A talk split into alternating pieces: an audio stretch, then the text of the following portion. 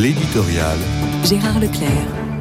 Rien qu'à regarder la une des journaux d'hier, il est impossible d'échapper à cette étonnante transfiguration de la Coupe du Monde de football. Fier de nos bleus, proclame le Parisien, et sur une note supérieure encore, le Figaro dans la légende.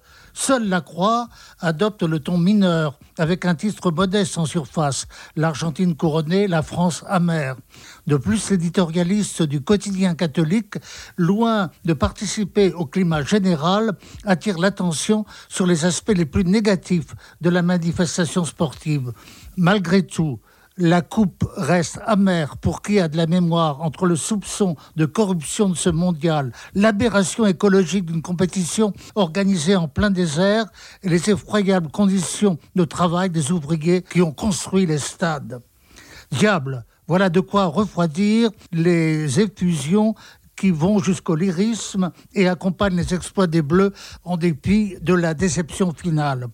L'éditorial du Parisien nous donne au contraire une idée de la ferveur qui s'est emparée de millions de téléspectateurs de l'ordre de 24 millions. C'est bien davantage, écrit Nicolas Charbonneau, qu'un match de haut niveau il était question de dramaturgie, d'intensité, de douleur, de joie profonde et de larmes, de moments de désespoir suivis de moments de grâce. Pour reprendre le mot d'Emmanuel Macron, cette coupe avec nos joueurs nous a fait rêver jusqu'à frôler les étoiles, comme le veut le Parisien, peut-être, si l'on considère que nous sommes dans l'ordre de l'imaginaire, où se joue sur une sorte de parabole notre histoire humaine. N'est-ce pas Calderon qui affirmait que la vie était un songe, un songe qui nous hausse au-delà de l'ordinaire? Attention pourtant aux retombées.